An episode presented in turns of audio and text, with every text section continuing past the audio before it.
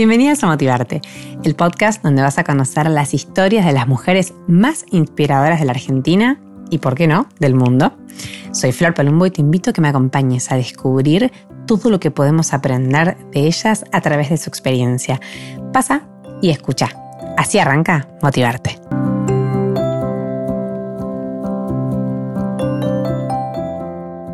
Bienvenidas, bienvenidos a todos, ¿cómo andan? Otro episodio nuevo de Motivarte Podcast. Em, y hoy, hoy, hoy si podemos vamos a viajar un poco con la mente, porque estoy con una persona del otro lado que, nos podría llevar tranquilamente de viaje a un montón de lugares, porque conoce un montón de lugares, es una apasionada de viajar. Hola, Majo de Destinos y Maletas, ¿cómo estás?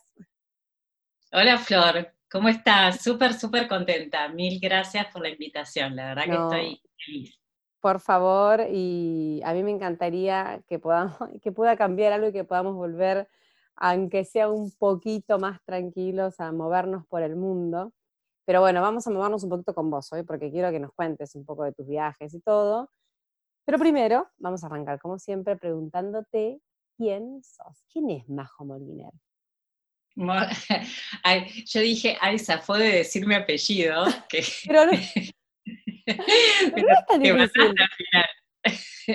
¿Lo dije bien? ¿No tiene una pronunciación especial? No, no tiene una pronunciación especial, pero por algún motivo desconocido, porque imagínate que para mí es lo más normal del mundo, la gente se traba con mi apellido. No lo puede decir. Mogilner. Ahí está, muy bien. Bueno, en realidad es Mogilner, con acento en la I. Ahí está, Ahí va. bueno, ¿quién es pero... Mogilner? Mira, te lo dije de corrido. Ahí va, muy bien. Bueno, eh, Flor, ¿sabes que Yo te lo dije el otro día y, no es mentira. Amo tu podcast, me he escuchado todo, todos los episodios, así que de cajón hice un poquito de trampa porque sabía que venía esta pregunta. muy bien, preparaste algo. Que no, pero nada, esto es, algo como trillado, porque la verdad es que todas decimos lo mismo y es bastante difícil definir quién es uno sin caer en el trabajo o en lo que, en lo que uno hace, ¿no? La realidad es que si me tengo que definir, hace poco en otro podcast escuché algo que este, como que me hizo mucho sentido y dije, esa soy yo, yo soy una exploradora de la vida padezco del síndrome del explorador, viste que los exploradores, es súper interesante, y es como que los exploradores sentimos la este, tremenda necesidad de, cambiar, de cambiar constantemente, de aprender cosas nuevas. Tenemos unos ciclos bastante definidos eh, que, que nos hacen que muchas veces incluso hasta que empecemos de cero algo completamente, o sea, si tenías la casita armada, es como tirarla abajo y empezar de, nuevo de otra cosa. Em, así que me parece que eso es una definición que, me, va bastante bien, que me queda eh, bastante a medida. y, muy, y por cierto, por ahí tiene que ver también con lo que vos haces, ¿no? Esto de explorar el mundo, de, bueno, de, las curiosidades que genera viajar y, no sería, digo, e, e, es afín a lo, a lo que te dedicas, ¿no? Se entiende más. Claro, pero, pero eso a mí me llevó mucho, mucho tiempo eh, encontrar ese lugar justo que es donde estoy hoy. Y mirando un poquito hacia atrás, yo me doy cuenta vamos para atrás y me contás un poco cómo llegaste a esta revolución. Tuviste del alma vos ahí también. Uf, tremendo. Cuando leí tu post la otra vez eh, me sentí súper, súper identificada. Em, y, aparte, yo tengo eh, los cambios de década eh, no sé si se pueden decir malas palabras, yo soy bastante mal hablada. Sí, podés decir lo que quieras. Pero, viste, a mí los cambios de década me dejan culo al norte, o sea, quedo, me matan. Todos los, los, cambios de década, la verdad es que fueron un quiebre muy, muy profundo en mi vida. y, y siento que tuve tantas vidas diferentes, porque de nuevo, un poco se relaciona con esto que, te decía, ¿no? Eh, la verdad es que cuando yo miro atrás y, veo las, cosas que hice eh, y, cómo se fueron uniendo esos puntos, como dice Steve Jobs, eh, que al final del camino se termina uniendo, em, a ver, yo, eh, el hilo, el común denominador de mi vida definitivamente es la pasión por viajar y es algo que me acompaña desde que nací, pero mm, lo, empecé a desarrollar muy de grande. De chica estudié, cuando terminé el colegio, estudié abogacía. Em, me gustó eso que habías puesto en un post, no, en un del blog creo que lo leí, que dijiste, bueno, había cinco carreras. Ah, sí. Tipo, las típicas que se pueden estudiar. Arquitectura, bueno, mucho número, ingeniería, mucho número. Eh, tal cual, había cinco aceptadas, viste, yo eh, me dije, ahora es, es otra realidad, viste, uno dice, che, quiero ser, eh, no sé, quiero manejar drones y me quiero dedicar a eso, y, es, una, es una profesión, pero cuando yo tenía 16 años, que son muchos años atrás, eso no existía, o sea, las carreras eran esas cinco y mm, terminé eligiendo abogacía por descarte, pero vos fíjate que, a ver, a mí me preguntabas qué quería hacer y todas, todas las cosas que yo quería hacer eh, involucraban viajar siempre. Yo lo, primero que quería hacer era ser arqueóloga. Yo me imaginaba ahí en las, en las pirámides de Egipto desenterrando tumbas y mm, quería, quería ser piloto de avión, o sea, nada, bueno, eh, obviamente todo eso... Eh, ahí... me lo rebocharon y, bueno, por descarte elegí abogacía, que eh, una, gran, un gran intríngulis de mi vida, hice toda la carrera, no me sale la palabra justa. bueno, estudié toda la carrera. ¿Cómo? ¿Qué querías decir? ¿Que estudiaste toda la carrera? Claro, cursé toda la carrera, ahí está, no me salía la palabra cursar. Cursé toda la carrera de abogacía, pero no me recibí. mi vida se fue para otro lado, me casé a los 22. Re un, mes, antes de, supuestamente, o sea, mientras que mis, mis amigas, mis compañeras de facultad se estaban preparando para rendir las últimas materias para recibirse, yo me casé un mes antes de lo que me tendría que haber recibido. Mm. Y, y bueno, y ahí mi vida se fue para otro lado, un poco me acoplé a la vida de mi ex marido. este, después, y, como que yo realmente me, desdibujé bastante. La verdad es que, la verdad es esa, eso te lo digo hoy con el diario del lunes y, y con la sabiduría que dan los años. Y aparte eh re chiquita, ¿no? Por ahí a esa edad también es bastante fácil que uno se desdibuja al lado por ahí de un hombre, no sé si estás deslumbrada o estás... Sí, mira, lo mío fue un poco de todo. Siempre fui muy rebelde, entonces es como, y me creía, eh, yo no sé si esto le pasa a todo el mundo, a mí me pasaba, yo a los 22 me, me creía que me las sabía todas. Comías el mundo. Claro, que era re madura, porque aparte le parecía mucho más de 22 años en serio, eh, y, era bastante madura eh, en relación a, otras personas de mi misma edad, pero yo me pensaba que me las sabía todas, ¿viste? Y, no escuché, no escuché y hice la mía un poco por rebeldía a esto de los mandatos familiares, los mandatos sociales, y dejé, y me, perdí en esa vida que no tenía nada que ver con mis sueños, pero nada, o sea, todo, hasta el más mínimo detalle de, lo que yo me acuerdo de lo que era mi vida en, esa época, no tenía nada que ver conmigo, nada.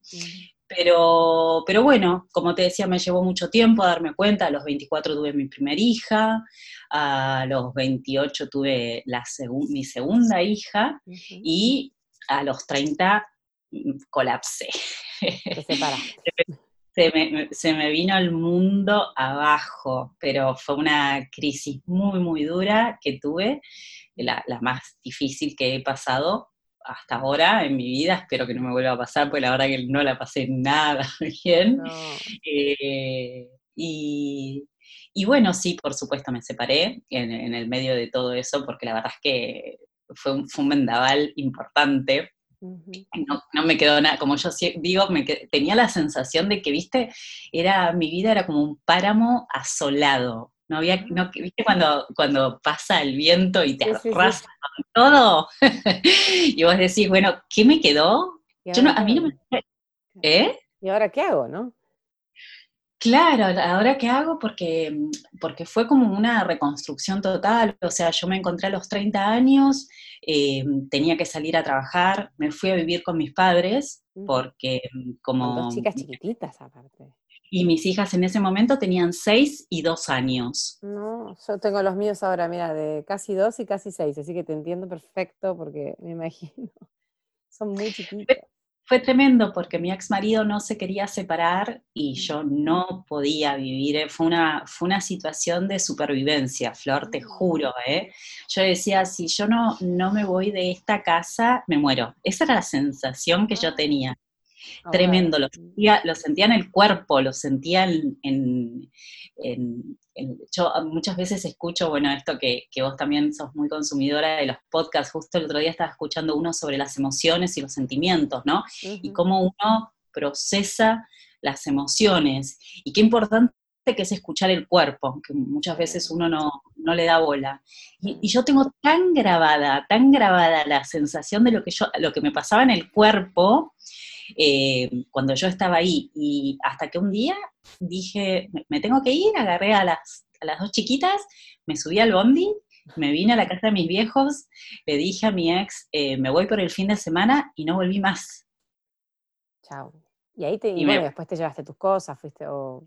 Sí, después, eh, más adelante, un día fui, este, unas cuantas semanas después, fui con uno de mis hermanos a buscar mis cosas, pero yo me fui con lo opuesto y, me, fui a la casa de mis viejos y viví tres años en la casa de mis viejos con mis dos hijas, todos amontonados, porque yo tengo tres hermanos, entonces éramos una, éramos una tribu.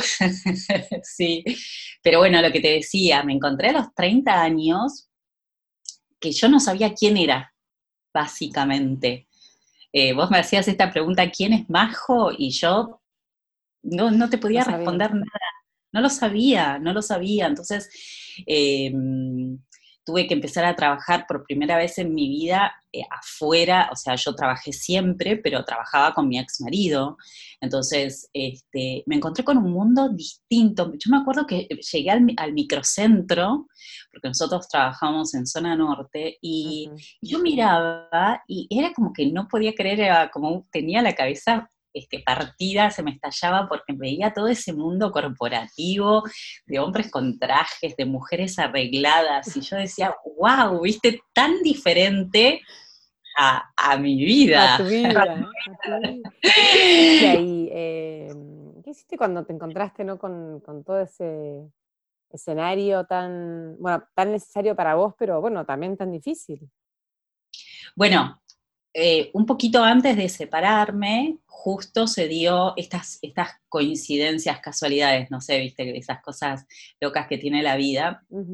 Eh, un, proveedor de, donde yo trabajaba en la, fábrica de ropa de mi ex marido, un día este, contó que había empezado a trabajar en una empresa de venta de seguros de vida.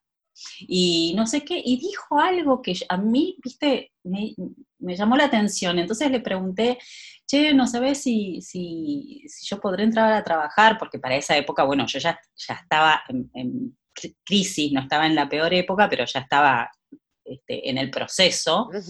Em, yo me daba cuenta que tenía ganas, el, negocio iba muy mal, o sea, algo te, había que hacer en el tema económico.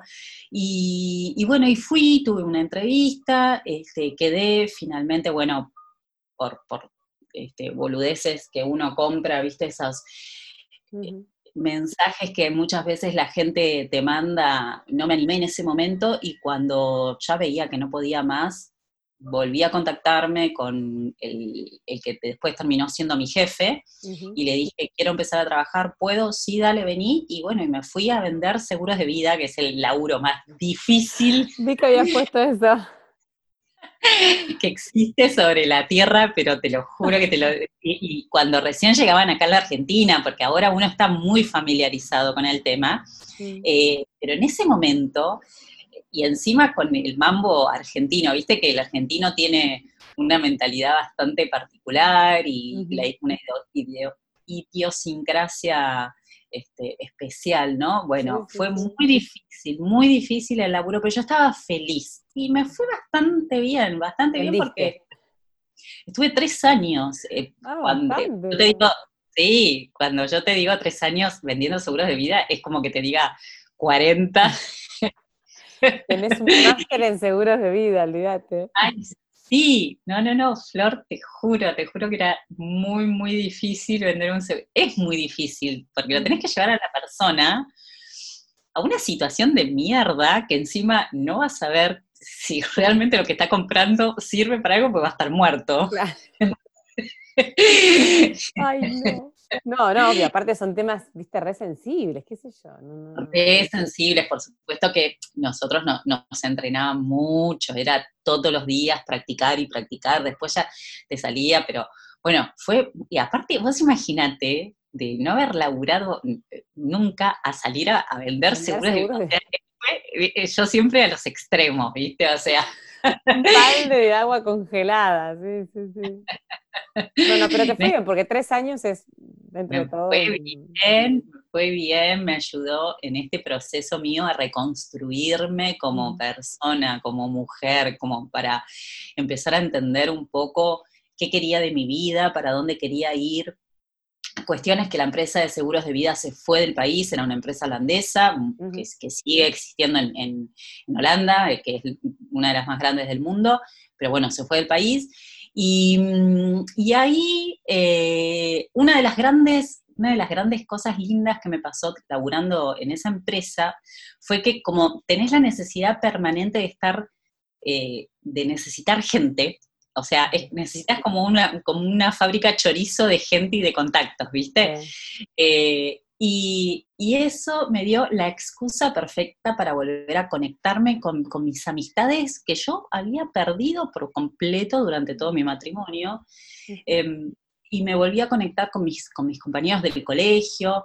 Eh, y, bueno, justamente en una de estas eh, reconexiones con gente que quería, que era amiga mía de cuando yo era muy joven, me encontré con el, con el primo del que había sido mi primer novio, que yo tenía una gran amistad, pero nos adorábamos de, amigos, ¿viste? Esa gente que conoces y que parece que, que es tu amigo de toda la vida y él estaba empezando un proyecto de eh, notebooks, de venta de notebooks. Entonces, cuando nos, conocemos y me dice, yo quiero que vengas a vender, eh, quiero que vendas para mí, porque sos, sos una vendedora de la hostia.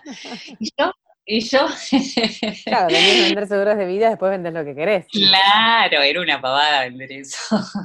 y yo decía, pero, pero Ale, yo no sé nada de, yo soy cero tecnología, digo, no, de casualidad que sé, te estoy hablando de, eh, a ver, casi 20 años atrás, ¿no? 17 años, no, que no es lo que es ahora.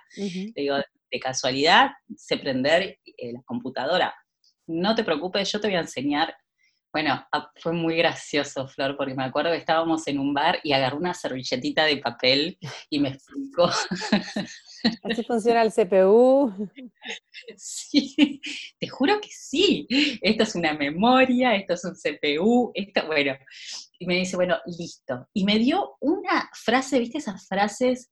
No sé si a vos te pasa, que te quedan grabadas porque después lo apliqué muchísimos años me, dijo, me dijo, Majo, no importa que vos no entiendas lo que estás vendiendo. Lo que es clave es que vos tengas 10 palabras que sí o sí las tenés que entender y saber a qué se refieren. Nada más. El que está delante tuyo, el tipo sí sabe de lo que vos le estás hablando. Con que vos manejes estos 10, estas 10 palabras, y con tu, y con tu, este, tu talento de venta, eh, la vas a pilotear.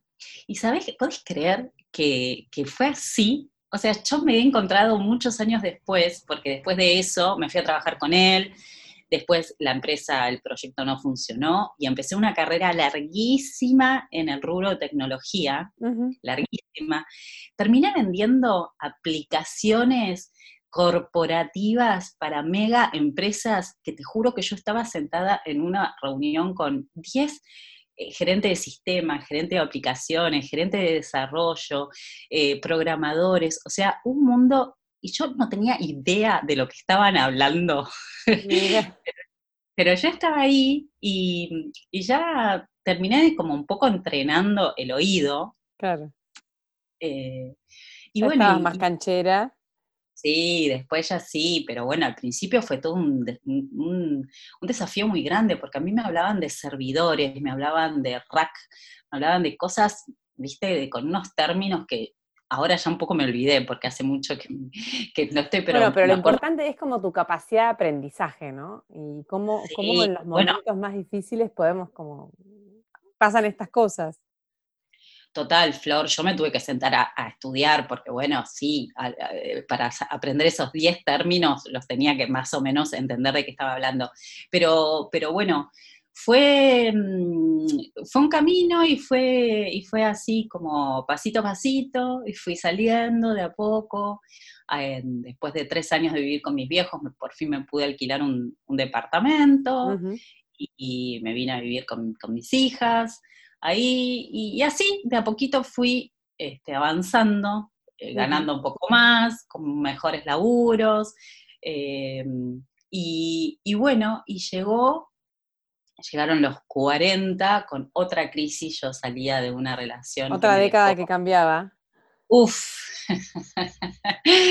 otro, otro vientazo fuerte. Em, yo estaba, no, no, no, no, estaba en crisis como en los 30, pero estaba bastante, bastante mal. Este, había salido de una relación que me dejó muy, muy rota, muy herida, muy lastimada.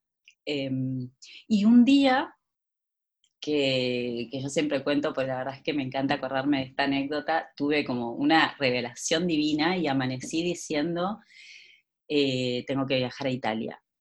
Y, ¿Por qué Italia? ¿Por qué Italia? eso era un sueño de, chica, o sea, yo eh, siempre fui una chica muy, muy tímida, muy tímida, eh, que me refugiaba durante muchas horas leyendo y leía, siempre me gustó esto que te decía, viste, de la arqueología, eh, es gratuito, entonces me gustaba mucho todo lo, que, lo referente a la historia antigua y yo conocía los, mitos de, griegos, romanos, leía sobre la vida de los emperadores, eh, y soñaba con eso. Y una noche vi una película, eh, Ángeles y Demonios, que está filmada en Roma, y se ve que ese inconsciente quedó bollando. y hizo ahí hay la parte de que es hermoso Italia. Sí, sí, hizo asociaciones rarísimas y amanecí, pero ¿cómo te lo puedo explicar de nuevo? ¿Viste esto de la emoción y de sentirla en el cuerpo? Era, no era un deseo, no era que yo dije, ay, estaría bueno viajar a, Italia. No, no, no, era, era una orden, fue algo que me, me atravesó el cuerpo y, con una seguridad que no daba lugar a dudas. O sea, no daba lugar a dudas ni siquiera en pensar eh, si, si, me quería ir sola o si me quería ir con alguien. O sea, fue como algo que yo escuché, una voz adentro mío que me dijo, anda Italia. Hacer lo que siempre quisiste hacer, claro.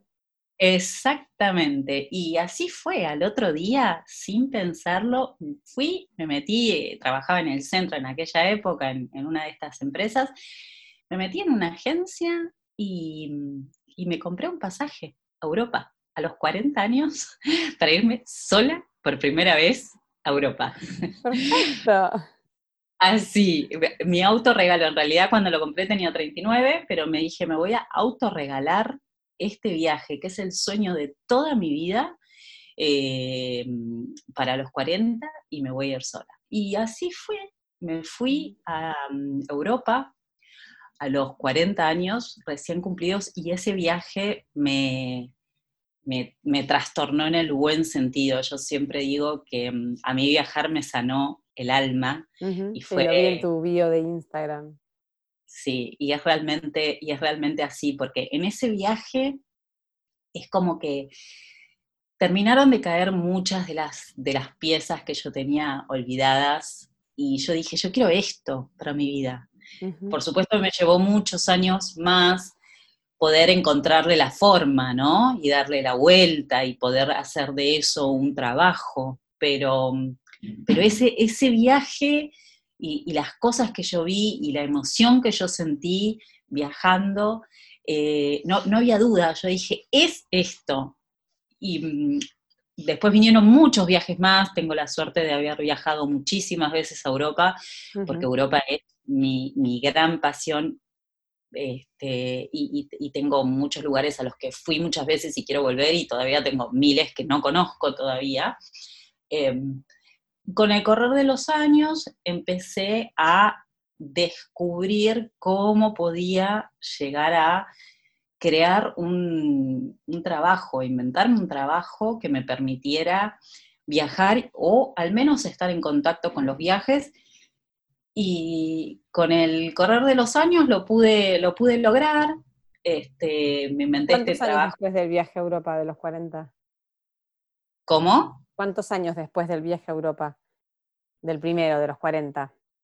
Y a los, a los al poquito tiempo, a los dos años, tres años, empecé a organizar viajes, a organizar viajes, pero sin el formato laburo. O sea, lo hacía tipo hobby, ¿viste? Lo hacía a mis amigas, a, a, las amigas de mis amigas, este, a los padres de mis amigas, que ¿viste? se querían ir de, viaje. Entonces, em, a, mí, a mí planificarme, además de que me encanta y de que me apasiona, me sale fácil. o sea, yo, Claro, viste que hay gente que, colapsa, porque yo me empiezo a abrir ventanitas en la compu y tengo 50 ventanitas abiertas de, y, vos me decís, Majo, mira, tengo tantos días y me gustaría ir a tal y tal lugar, y yo es como que eh, eh, me sale natural, ¿viste? En tres minutos te armé el recorrido y, la mejor logística, y después cuando, cuando me pongo a investigar, fuera de joda, o sea, realmente es como que me, es un talento, qué sé yo, no sé, queda feo que lo diga, pero... Hoy escuchaba una, una, charla de Mario Alonso Puch, viste, el, médico español, que le recomiendo que le están Aprendamos Juntos del canal de Banco Francés. Y mm. decía esto de los talentos, y le preguntaban cómo hacer para descubrir un talento, y dijo, tenés que ver lo que te sale fácil. O sea, el talento es eso que te sale fácil. Lo que pasa es que a veces uno lo tiene tan naturalizado porque, qué sé yo, por ahí tus amigos te dicen, no sé, vos sos la, bueno, que organice el viaje majo, ¿viste? Y algo como, nada, como que te guste y de golpe para vos es normal, se empieza a convertir de a poquito en, tu pasión y en tu forma de vida. Pero fue así como, bueno, fíjate que te sale fácil. que está bueno esto que, decís, porque... Es que, es que fue así, es que fue así, yo, y, y aparte tengo varias amigas que, que, me decían, por favor ayúdame porque, porque colapso, o sea, no, no entiendo, no, entiendo cómo haces, y bueno, y, bueno, me salía y entonces me empecé a dar cuenta, chiqui, ¿qué onda esto? Acá hay una necesidad, ¿viste? Porque em, esto de tener a mano tanta tecnología y tanta información, hay veces que es un arma de doble filo. De marea, claro. Exacto, entonces hay como una cantidad de, estamos como sobreexpuestos a la información y hay veces que está bueno y hay veces que te marea, como vos decís. Entonces, em, empecé así a ayudar y, de repente me encontré como organizando un montón de viajes. Y digo, che, bueno, a ver, ¿qué onda? Eh, ¿Todo bien? Todavía de hobby, gratis. Claro. Entonces le empecé a dar un poquito de vueltas y una amiga me ayudó que tiene mucha experiencia en esto de algún tipo de coacheo eh, con emprendedores y lo, lo, lo, empecé a pulir, no te digo automatizar, porque bueno, una de las grandes virtudes que tiene el trabajo que yo hago justamente es que es muy personalizado, o sea, yo siempre le digo a, mis clientes que me siento una suerte de diseñadora de alta costura, ¿viste? Te voy a hacer el vestido que te vaya a vos. Claro. O sea, te va a quedar pintado, perfecto. Eh, pero, pero bueno, para, para poder darle un marco de alguna forma y comercializarlo. Entonces, bueno, lo trabajé, lo desarrollé y desarrollé este, diferentes servicios que obviamente fueron mutando hasta lo que es hoy, como los tengo hoy planteados. Al principio, bueno, no lo tenía tan digerido al tema. Y empecé a cobrar, y, pero siempre trabajando desde, el, desde un hobby, como vos decís, o sea, yo seguía con mi laburo, relación de dependencia, lunes a viernes, 9 a 18, vendiendo esto que te decía, tecnología y sistemas rarísimos. Eh, mm, y hace unos eh, dos, tres años atrás, eh, ya llegó un momento que estaba colapsada. Ah, haciendo simultaneismo. Sí, sí, y no tenía vida y no tenía vida y me estaba, me estaba, la, cabeza me explotaba porque, y aparte con dos temas que no tienen nada que ver, porque si vos me decís, viste, este, es como que estoy haciendo algún laburo extra, pero estoy en lo mismo, claro. bueno, pero yo saltaba de, sistemas corporativos a, viajes por Europa y, eso te requiere también de una energía, de un tiempo, de una... O sea, te tenés que enfocar para las dos cosas. No, no, no, eh, no son laburos que los podía hacer como de taquito, ¿entendés? y, y le di mucha vuelta, mucha vuelta y tenía que tomar una decisión. Digo, bueno, eh, tengo, que, tengo que animarme y tengo que hacer la prueba. Y después de mucho pensarlo y, costarme mucho, mucho, mucho, renuncié a mi trabajo. ahí, este, Chan, en momento. Uf, no sabes lo que me costó. De, de hecho, tuve que hacer terapia para renunciar. Pero sí, por supuesto. Aparte, la incertidumbre, ¿no? Porque también cuando te largas por tu cuenta, de golpe sos vos tu único motor, nadie a fin de mes te deposita nada. Exacto, exactamente. Eh, está bien que yo no tenía ya la, tanta presión como tuve durante toda mi vida. Digo, mis, hijas, mis, hijas, ya estaban, claro, mis hijas ya estaban grandes y bueno, digo, bueno, eh, me tengo que dar la oportunidad. Un poco, un poco lo, que, lo que el disparador fue esto, a ver, estoy cerca de cumplir 50 años, es hora de que una vez en mi vida labure para mí. Y que, y que, toda la energía, porque encima, viste, así como soy yo, ¿no? Viste, soy como intensa, pasional, así como muy, muy que le pongo todo. Y digo, vengo poniéndole tanto, tanto tiempo, energía, ganas este, a, cosas que, no me interesaban. O sea, sí, yo ganaba muy buena guita, pero lo que hacía no me movía un pelo. Eh, en cuanto a la pasión, quiero decir, ¿no? Me sentía, me sentía sin vida, ¿viste? Esa era la palabra. Es como que solo lo que hacía era, lo único que me motivaba era la guita, punto. pero eso, viste que eso no, no alcanza. No alcanza, o sea, no alcanza, te pasa el, alma, te pasa factura, tarde o temprano, y, bueno, y me animé, un día así después de, varias sesiones de terapia, lo encaré al, que era mi jefe, y, bueno, y, llegamos a un acuerdo y me fui, y a partir de ese momento eh, me, dediqué full a, a, esto, eh, le empecé a poner mucha pila a, mi cuenta de Instagram y a trabajar, a, mejorar el servicio y también ahí fue cuando nació Mujeres y Maletas, que es mi otro, mi otro proyecto. Que, amo, sí, que son los viajes grupales de mujeres, que hasta ahora hice tres, los tres a Europa. Sí, hasta ahora, sí. Eh, este, para este año tenía por primera vez planificado un viaje a Salta, pero bueno, pues pandemia no. no, Acá estamos. ¿Y cómo, cómo hiciste este año? O no sé, digo, estás, ¿qué estás planeando en realidad para lo que viene? Porque eh, tu rubro es un rubro que eh, se complicó mucho, ¿no? Bueno, yo no trabajo desde marzo. Mm. Eh, digo lo que es mi trabajo principal, que es esto de Travel Planner. Em, y obviamente de Mujeres y Maletas tenía para este año tres viajes previstos para este año solo. Mm. Y bueno, los tres obviamente quedaron suspendidos. Y te soy sincera, Flor, la verdad es que me cuesta mucho, me cuesta mucho pensar para, para el año que viene, porque mm, yo los viajes que, que hago siempre son a lugares que conozco, y yo lo que conozco es Europa, y Europa todavía está en una situación complicada.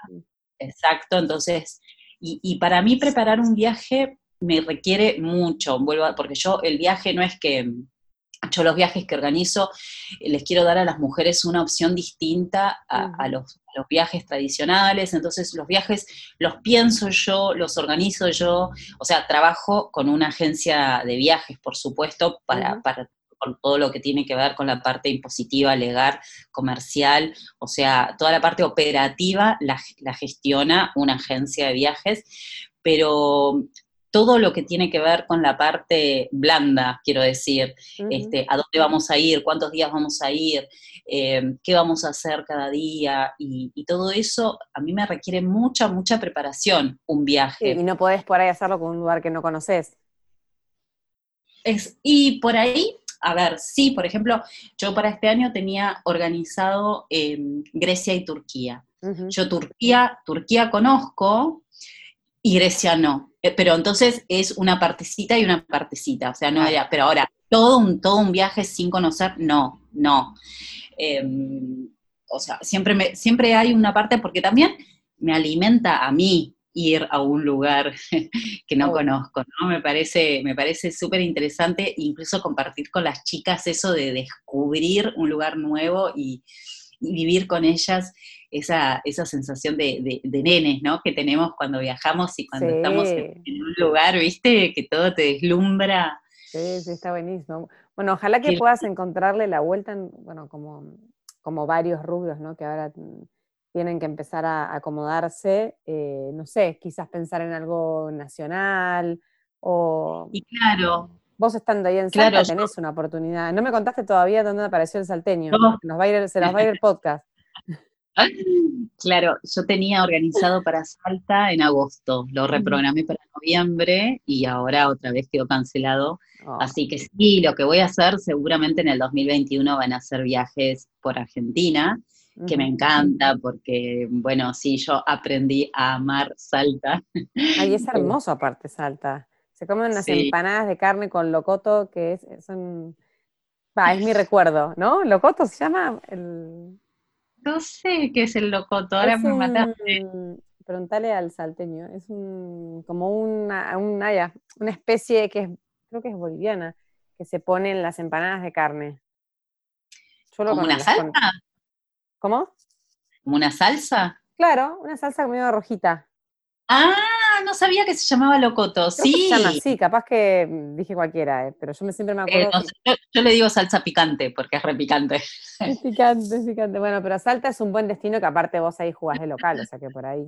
Claro, claro. Bueno, ahora igualmente te cuento que hace dos días llegué a Buenos Aires después de ocho meses, porque bueno, eso, eh, la pandemia me enganchó. Yo, yo fui a Salta a visitar al salteño el 17 de marzo, el 19 de marzo declararon pandemia y no pude volver más. Ah. Entonces me quedé varada en Salta mm. hasta antes de ayer, que recién pude volver a Buenos Aires porque... A ver a tus hijas, me imagino. A ver a mis hijas, a ver a mis viejos, a ver a mi familia. O sea, nada, y aparte, este, yo e, es, va mucho más allá del tema que te voy a comentar. Te digo, yo me fui con un carrión, con dos pantalones y tres remeras, ¿entendés? Y me quedé ocho meses. Bueno, comprando todo online. No, no, mis hijas me tuvieron que mandar una, caja con ropa de invierno porque me estaba muriendo de frío en Salta. Y digo, quiero decir, esto es figurativo, ¿no? Porque eh, más allá de que realmente aprendía que uno puede vivir sin tanta cosa, eh, y, ahora que volví a Buenos Aires y encontré mi placar y miro la cantidad de ropa que tengo, y digo, Dios mío, cuánta cuánta ropa que tengo, que es la primera vez en mi vida que, pienso eso.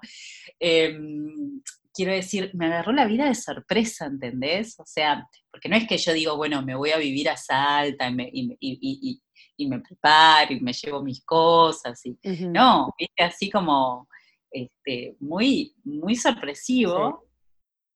Y igual nada, lo agradezco, ¿eh? porque la verdad es que yo saqué, saqué mucho provecho de, la, de la, pandemia. Eh, no saqué un peso. Pero, bueno, mucho aprendizaje emocional. Sí. Y sí, no, bueno, eso es verdad. Y aparte, como te decía, más en tu rubro, nosotros lo vivimos acá en Ushuaia. Yo, si bien no me dedico al turismo, pero tengo un montón de gente conocida y amigos. Y bueno, es una oportunidad para reinventarse y empezar a ver qué otras cosas se pueden hacer con, otras condiciones, ¿no? Es un desafío. Total, total, total. Muy grande. Total. Bueno, yo le, agradezco a esta pandemia que me reencontré con otra gran pasión que tenía absolutamente olvidada, que es la escritura. Mira. Eh, de hecho, mi, maestra es Pochi, que también estuvo con vos. El patio de Pochi, me muero. Sí, Pochi es amorosa, mira. Claro, yo estoy haciendo, yo soy alumna de Pochi hace como cinco o seis meses, estoy haciendo su taller de narrativa y, qué loco, ¿no? Viste estas cosas que de repente empecé a escribir y me di cuenta de que yo escribía de chica y de repente me empecé a acordar que cuando era chica escribía diarios íntimos y que, y que me pasaba horas escribiendo y me, me lo olvidé, en algún momento de la vida me lo olvidé hasta, hasta ahora, que bueno, en realidad el disparador fue un poco Instagram y, contar eh, algunas de mis anécdotas de viaje, entonces eh, empecé a publicar y tenía mucho, mucho feedback de mis seguidores. Eh, que, nada se divertían y, me decían cosas no, y escribís muy bien, aparte, yo también te leí en, tu, en tu Instagram y en tu blog también que tenés reflexiones y, para no, se nota que tenés, que no sos una improvisada, digamos. Ay, bueno, muchas gracias, Flor. Ah, no sé, sí, sí, me dio esa sensación, como que dije, qué lindo que escribe. Ay, gracias. Eh, yo me siento como el jardín de infantes. Eh, Encima viste que escribir es escribir. O sea, ¿qué, ¿cuál es la fórmula? Obviamente que, hay, que no me escuche Pochi. Claro, ¿Qué cosas? Pero la realidad es que tenés que practicar. O sea. Como dice Pochi, hay que sumar millas. entonces. Hay que sumar letras. Entonces, sí, sí, yo tengo un poco la obligación por la cuenta de Instagram, viste que te obliga a escribir porque si no, eh, nada, medio que, que, si no le, le tiras contenido, a mí mucho no me gusta, mi cuenta de Instagram eh, no es que algo pongo, algún posteo pongo de, viste, qué ver en tal lugar, no, son los posteos que más me cuestan. Me cuestan horrores esos, esos posteos, porque me parece que hay mucho y hay mucho muy bueno muy bueno, o sea, hay algunas cuentas y blogs de viaje eh, que, son excelentes y que tienen toda una información, la información dura, yo le llamo eso información dura, ¿viste? Eh, a dónde tenés que ir, qué museos tenés que visitar, que igual es todo muy subjetivo, muy subjetivo, ¿viste? Volviendo un poco cuando, cuando yo organizo un viaje, este, a ver, eh, hay que ir al Louvre y no sé si hay que ir al Louvre o sea, yo te puedo decir lo que a mí me pasó en el Louvre, pero hay gente que va a París y no le interesa entrar al Louvre y está genial, y yo lo aplaudo. Y yo no insisto para que vaya al Louvre, porque no, seguramente no lo va a disfrutar esa persona. Entonces, em, es todo muy subjetivo, ¿viste? Con los que hay que hacer y los imprescindibles le, escapo un poco a ese tipo de posteo. Me gusta, me gusta mucho contar mis anécdotas de viaje, que tengo algunas muy divertidas. Eh, sí, tenés más de perfil, ¿no? Como de contar historias.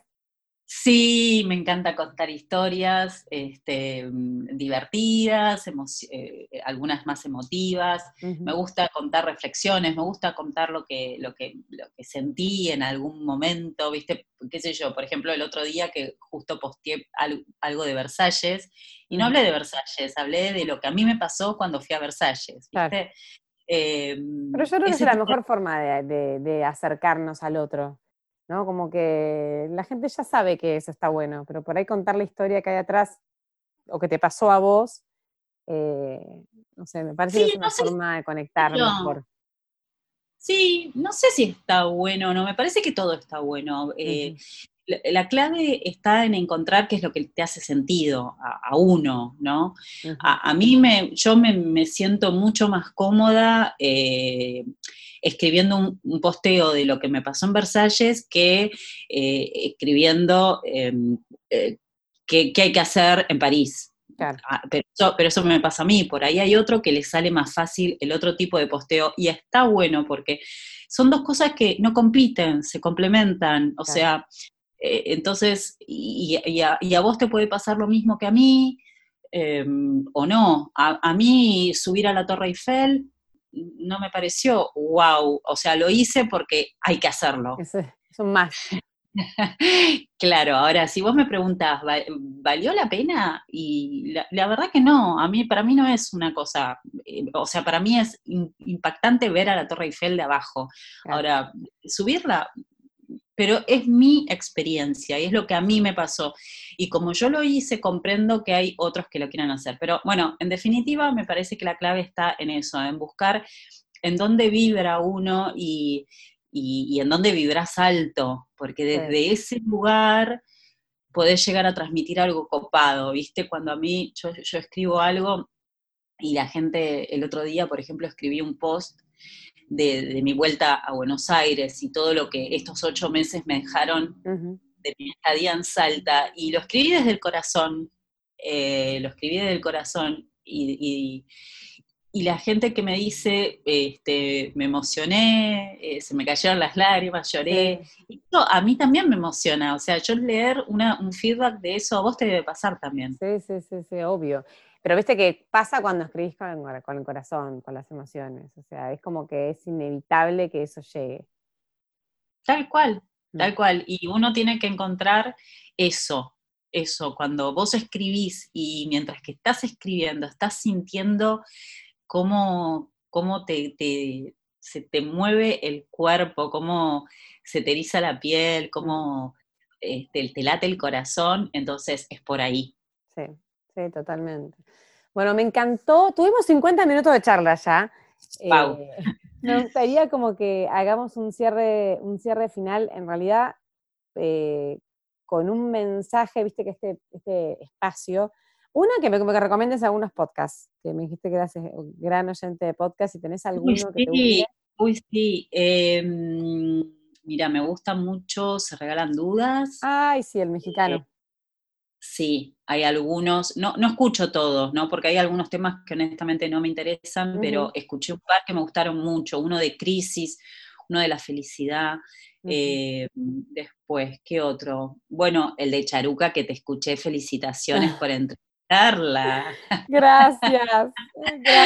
No, bueno, yo empecé, empecé, todo empecé todo Lo empecé antes de Charuca, pero digo, como que es una, es una mujer inspiradora. Y, está, y, sus podcasts son como, a mí me gusta que es como que te metes en una charla de café de alguien, viste, como muy espontáneos, eh, siempre tratando de dejar información de valor, pero, pero desde lo natural, ¿no? O sea, no, me gusta eso de que parece que lo haces en su cocina y son como Total.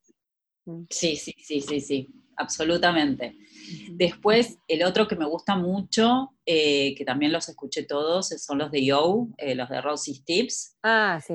Yo la sigo a ella y nada, me, es uno de los grandes descubrimientos de, Instagram también.